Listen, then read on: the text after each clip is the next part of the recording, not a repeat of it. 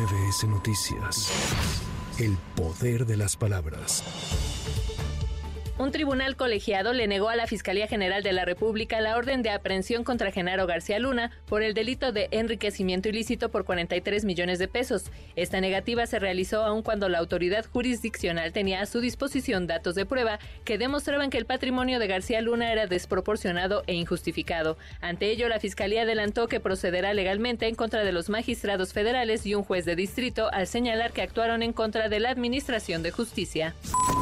Por otra parte, un tribunal federal admitió a trámite el amparo directo que interpuso Jorge Santiago Aguirre Espinosa, asesor jurídico de los padres de los 43 normalistas de Ayotzinapa, quienes buscan echar abajo la sentencia que exoneró a José Luis Abarca Velázquez, exalcalde de Iguala Guerrero, del secuestro de los estudiantes. En mayo pasado, el Tribunal Colegiado de Apelación del 19 Circuito absolvió a José Luis Abarca, así como a Felipe Flores Velázquez, exsecretario de Seguridad Pública de Iguala, además de 18 personas más acusadas de delincuencia organizada en su modalidad de delitos contra la salud y delincuencia organizada en su modalidad de secuestro agravado.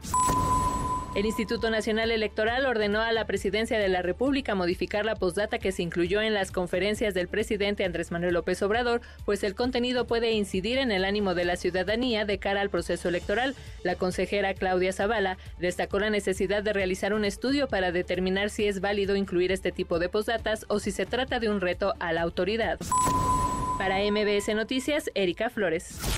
MBS Noticias. El poder de las palabras.